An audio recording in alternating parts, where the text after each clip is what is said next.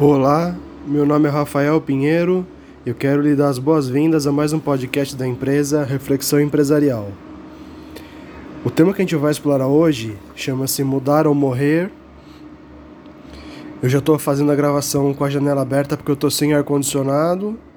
Então, qualquer barulho de fora que venha vazar durante a gravação, já peço antecipadamente a desculpa, como por exemplo agora passando um avião e é justamente sobre isso que eu vou tratar agora, né? Sobre essa questão que a gente tem um problema que ele é individual, do ser humano consigo mesmo, que ele é social entre os seres humanos, e ele é ambiental, que é entre o ser humano e o meio ambiente. Né? Ou seja, o ser humano está no centro aí dessa questão toda de sustentabilidade, né? Então a gente vai conversar sobre o tema mudar ou morrer, porque já estou trazendo qual é significância que isso tem, né? A gente não consegue nem viver mais da maneira como vivíamos a questão de algumas poucas, poucas décadas atrás, né? Então acho que para o primeiro ponto a gente explorar juntos aqui é o da ideia de que a mudança é a única constante que a gente tem no universo, né? Se a gente olhar, as coisas mudam o tempo todo, então as formas, os costumes, os modos de vida, eles estão sempre se alternando né? Sempre se substituindo um ao outro, né? Naquilo que a gente também chama de evolução. Então, a primeira coisa a se constatar é essa, né? Que mudar é uma coisa intrínseca e inerente à vida, né? Não é uma questão de opção, né? não é uma questão de gosto. O próprio Charles Darwin, que é o pai daquela teoria do evolucionismo, ele já dizia que sobrevive aquele que melhor se adapta, não necessariamente ao mais forte ou ao mais inteligente. Então a flexibilidade, a maleabilidade, a adaptabilidade são habilidades fundamentais para a nossa própria sobrevivência. Então esse é o primeiro ponto a ser conscientizado para a gente poder seguir esse nosso diálogo. E depois eu vou agora tangenciar algumas coisas que elas são com viés um pouquinho filosófico assim da vida, né? Porque não tem como a gente usar de uma discussão sem passar por embasamento às vezes filosófico, sociológico, antropológico, espiritualista, né? E aqui no trabalho você já deve ter conhecido outras gravações, já, já tenha sempre assim uma, uma inclinação para a gente tangenciar esses assuntos todos, né? Então eu deixaria já esse aviso de que a gente vai conversar um pouco sobre isso também aqui agora. E a espiritualidade, de uma forma geral, entre as religiões, independentemente do espaço-tempo, ela vem a nos mostrar que o desapego é um, é um antídoto contra a frustração, né? Porque essas coisas mudam o tempo todo, a gente ficar apegado a um determinado padrão de vida, por exemplo, é um convite à frustração, porque o carro do ano deixa de ser carro do ano, ou então o último smartphone é substituído por uma nova tecnologia. Então a transitoriedade, que é outra forma de chamar essa mudança constante, é uma lei imperativa do universo e o conflito com isso é uma perda na certa, né? Então, por isso a colocação de que o, desapego é um combate à frustração. Não como algo a gente ia praticar o desapego, né? Claro que isso pode ser uma, uma, uma ideia voluntária, mas não como uma, uma forma de, de se viver, né? Que eu, que eu vou me desapegar de tudo e vou fazer um voto de pobreza. Isso não se faz necessário também. A simples consciência de que as coisas mudam o tempo todo e que, portanto, nada é estático, isso já me torna uma pessoa desapegada né? Porque eu entendo que eu não consigo reter nada, nem eu sou a mesma pessoa o tempo todo no mundo, né? Então tudo é como se fosse uma grande nuvem, né? Tão transitório como uma nuvem. Então, essa, essa consciência das coisas, e a verdade é filha do tempo, a gente está descortinando como que a vida é. Tem uma gravação aqui chamada Sutilezas, né? Que, que é sobre, sobre essa discussão das sutilezas da vida que a gente está desvelando o tempo todo, né? Essa simples conscientização das coisas já promove o desapego e um combate à frustração, né? Então não precisaria a gente fazer voto de pobreza, por exemplo, né? Eu entendo quem tem uma vida mais abnegada, que não quer nada para si, que quer se devotar ao próximo, né? Em certo grau isso é positivo, agora quando a pessoa deixa de ter para si, ela já começa a ter dificuldade para poder compartilhar com qualidade, né? Então uma uma quantidade mínima de recursos também é necessária para a pessoa poder manter um bom padrão de serviço, né? Mas isso é outra discussão, eu não gostaria de me aprofundar tanto nisso aqui agora, né? E eu costumo chamar a evolução de simples tomada de consciência, né? O tempo todo a gente está tomando consciência das coisas.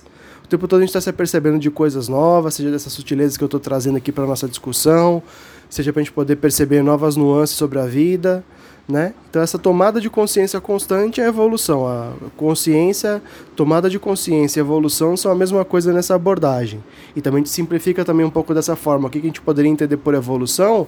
Porque evoluir não seria então a gente ficar mais hábil em determinado comportamento, né? Ser uma pessoa mais caridosa, por exemplo, uma pessoa mais evoluída.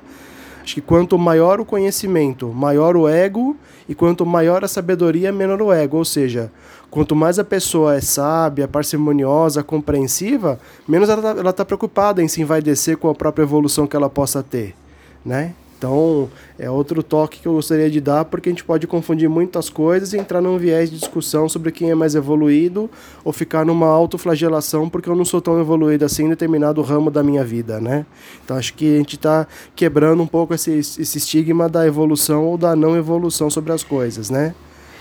E como eu dizia no começo da gravação, essa crise ela é individual, porque o ser humano tem muitos problemas, né? seja depressão, ansiedade, síndrome do pânico, burnout, estresse, até o suicídio é uma das maiores causas de morte do, do mundo contemporâneo.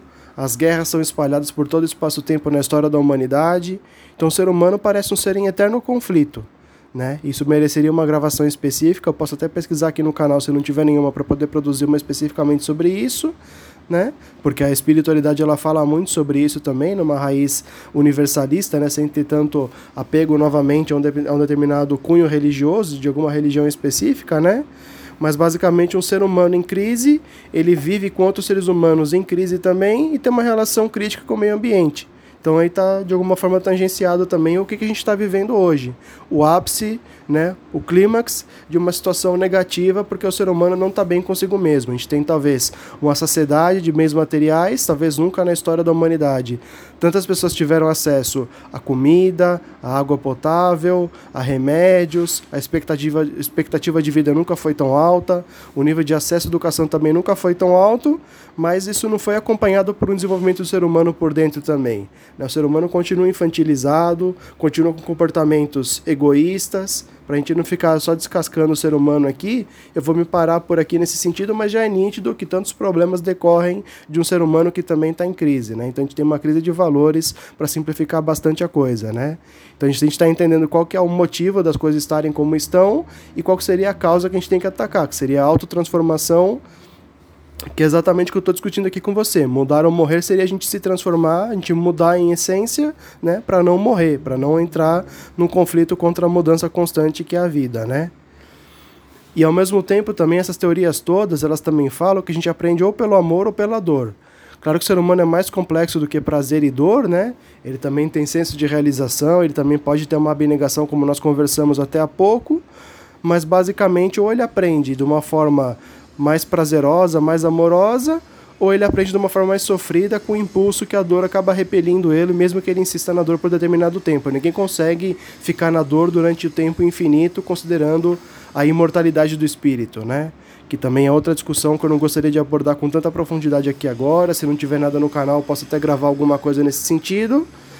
Mas, desculpe, a gente tem esses dois extremos, né? Ou o amor ou a dor que fazem a nossa evolução. E talvez se o amor não foi suficiente para a gente poder aprender alguma coisa com relação ao nosso próprio comportamento, talvez o ápice da dor nesse planeta esteja mostrando para a gente que tem alguma coisa errada, que a gente não pode evitar. Né? E é até bom que a, que a dor exista, porque ela pode mostrar que tem alguma coisa errada no nosso comportamento.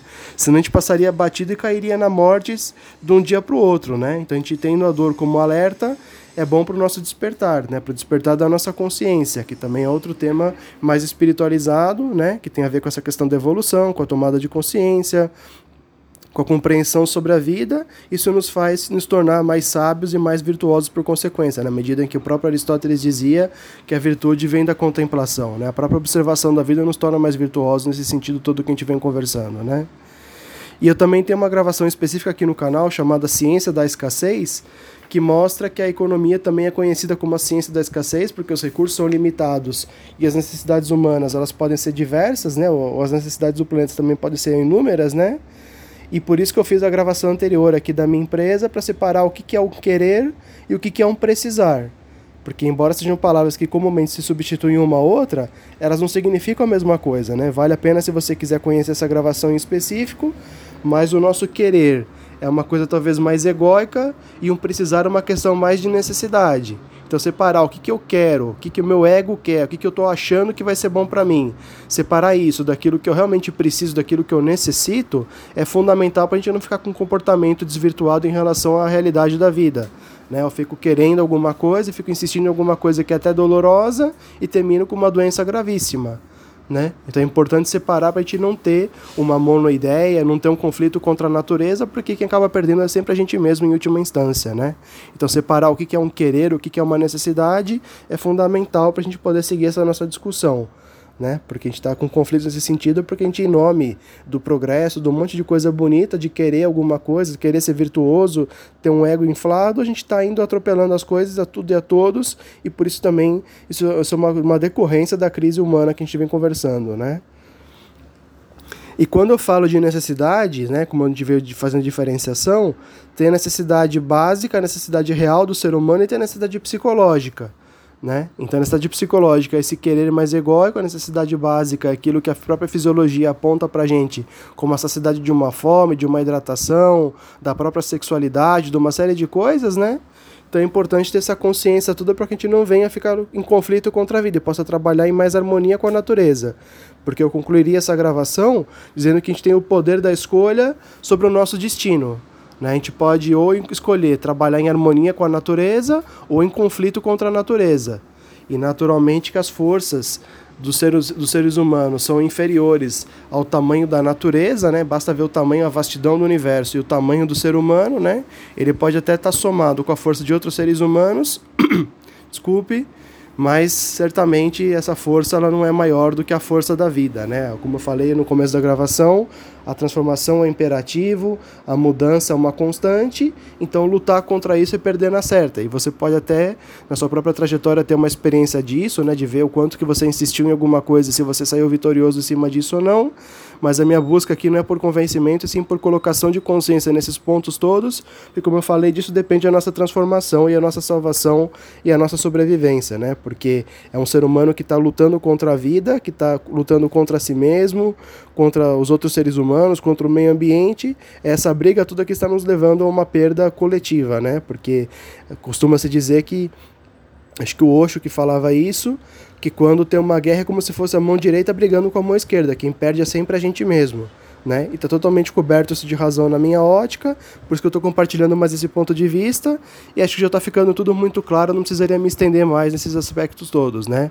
Mas basicamente então está na escolha de cada um, seja para cada bifurcação, para que lado que a gente vai, a cada pensamento, a vigilância para o nosso comportamento em si, para que a gente possa ter escolhas mais conscientes e uma decisão mais consciente também, para que não, a gente não seja fruto do acaso, porque o acaso já não tem mais tanta liberdade de, de, de, de nos promover saúde saúde na atualidade, dada a restrição das possibilidades que a gente tem. Então, basicamente, era isso que eu gostaria de expor. Agradeço a atenção. Se você achar que essa mensagem pode ajudar mais alguém, existe a possibilidade do compartilhamento. E querendo conhecer mais o trabalho, é só acessar o site www.reflexãoempresarial.net sem o tio da, palavra, da letra A da palavra reflexão. Lá tem meu endereço de mente, pode conversar também por lá. Então, muito obrigado mais uma vez, um abraço e até.